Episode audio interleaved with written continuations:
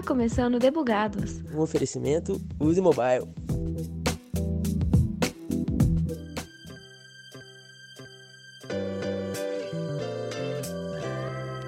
Lá no Império Romano, as compras e vendas eram feitas a partir das trocas. Como alguns itens poderiam ter mais valor do que outros, o escambo acabava sendo desigual. Daí veio o sal com uma moeda para cumprir o papel de tornar as compras mais justas. O mundo avançou e fomos para o metal, papel, plástico, frequências, código de programação e câmeras do celular, ou isso tudo junto e reorganizado. O fato é que nunca estivemos satisfeitos com as nossas formas de pagamento, senão já teríamos estagnado em algum ponto da história. O pagamento da vez é o instantâneo, adaptado à velocidade cotidiana. Em fevereiro deste ano, o Banco Central do Brasil causou um alvoroço com a apresentação da sua nova forma de pagamento, o Pix, cujo nome foi inspirado na unidade de imagem pixel. Eu sou Thaisa Bocardi e neste episódio do Debugados nós vamos conversar sobre o Pix para pagamentos instantâneos.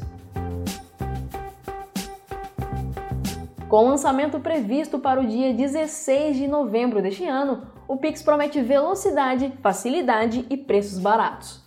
Como bem disse o diretor do Departamento de Organização do Sistema Financeiro, o João Pinho de Mello, o Pix é uma unidade sólida, o que representa as intenções do Pix, transações feitas de maneira instantânea dentro de um sistema sólido.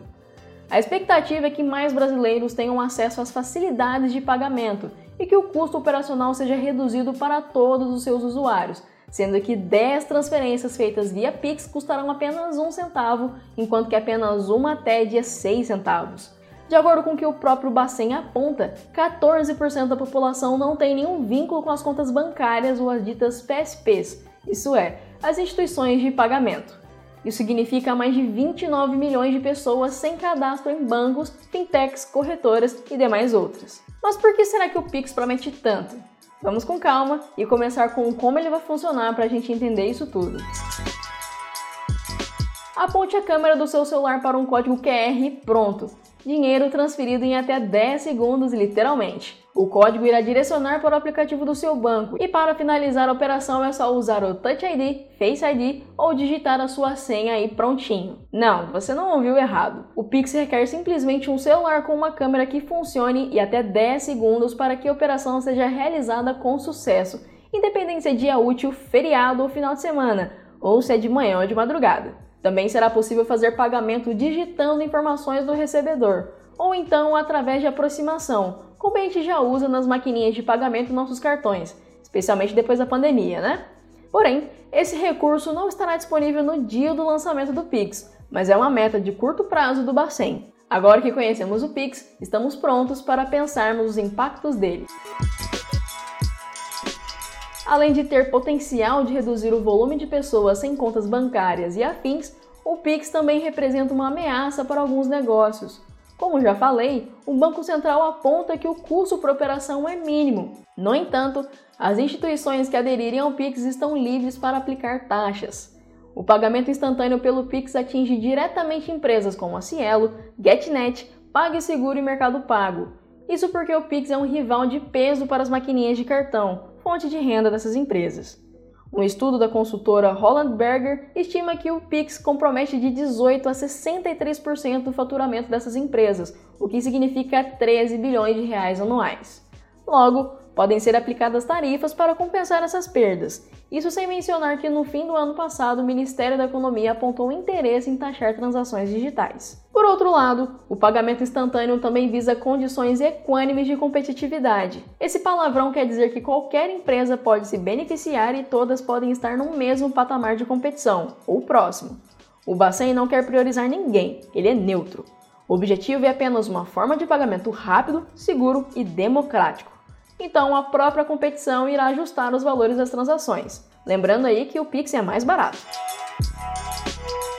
Mas já que falei de ameaças, especulo que o WhatsApp causou um leve terror no BC. O Zuckerberg queria inaugurar com os brasileiros a funcionalidade de transferência dentro do próprio app, como se estivéssemos simplesmente enviando uma mensagem. Considerando que o aplicativo está entre os top 10 dos mais baixados do mundo, não restam dúvidas que muitos usuários brasileiros e negócios seriam beneficiados pela funcionalidade. E seriam estar no passado mesmo, porque o BC e o Conselho Administrativo de Defesa Econômica suspenderam o lançamento dessa atividade. O motivo anunciado foi a competitividade e o risco de comprometer o sistema de pagamentos brasileiro.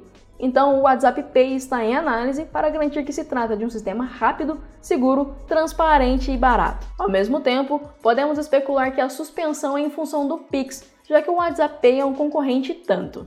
O resumo da ópera é: só vamos saber melhor todo esse panorama quando o Pix realmente chegar. E ainda levará um tempo para conhecer e nos adaptarmos ao pagamento instantâneo. Julgo isso levando em conta que as maquininhas de cartão já tiveram grande penetração e adotaram um novo método exige educação acerca dele e confiança. Afinal, temos medo do que é novo e usar celular para pagamentos ao invés de um cartão às vezes pode soar um pouco estranho. Por outro lado, o pagamento por QR Code já não é tão novo assim. As lives que tanto nos entreteram e ainda entretêm na quarentena estão aí para provar, usando os códigos para fazer doações e apoiar os projetos. Esse assunto também nos faz refletir um pouco sobre o uso de smartphones e internet. O Pix inevitavelmente vai precisar contar com a internet 24 por 7 também, e principalmente com as redes de telefonia móvel, ou seja, o 3G e o 4G. É, eu imagino que você tenha feito uma cara um pouco desanimada agora, porque eu também. Mas um dos pilares da indústria 4.0 me dá uma pontinha de esperança.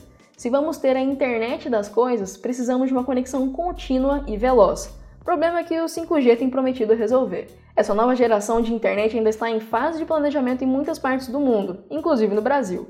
Mas o hardware para usá-la já está em muitos dos novos smartphones. O Pix por enquanto ainda uma especulação. Sabemos que ele é um meio de pagamento que fica a cargo das instituições implementarem seus aplicativos, assim como é o caso do boleto. Mas pessoalmente falando, acho que tem muita coisa boa que pode surgir a partir daí. Esqueceu de pagar a conta de internet e a conexão foi suspensa? Calma, que agora não precisa esperar o pagamento compensar mais. Está ansioso para que seu MacBook novo chegue logo? Tranquilo! A aprovação de pagamento nos e-commerces vai ser imediata. Vamos aguardar mais uns dias de empolgação para saber mais. E não se esqueçam de cadastrar no Pix a partir do dia 5 de outubro. É isso, pessoal! Zerei o backlog do dia, então tá na hora de despedir do squad. Falou!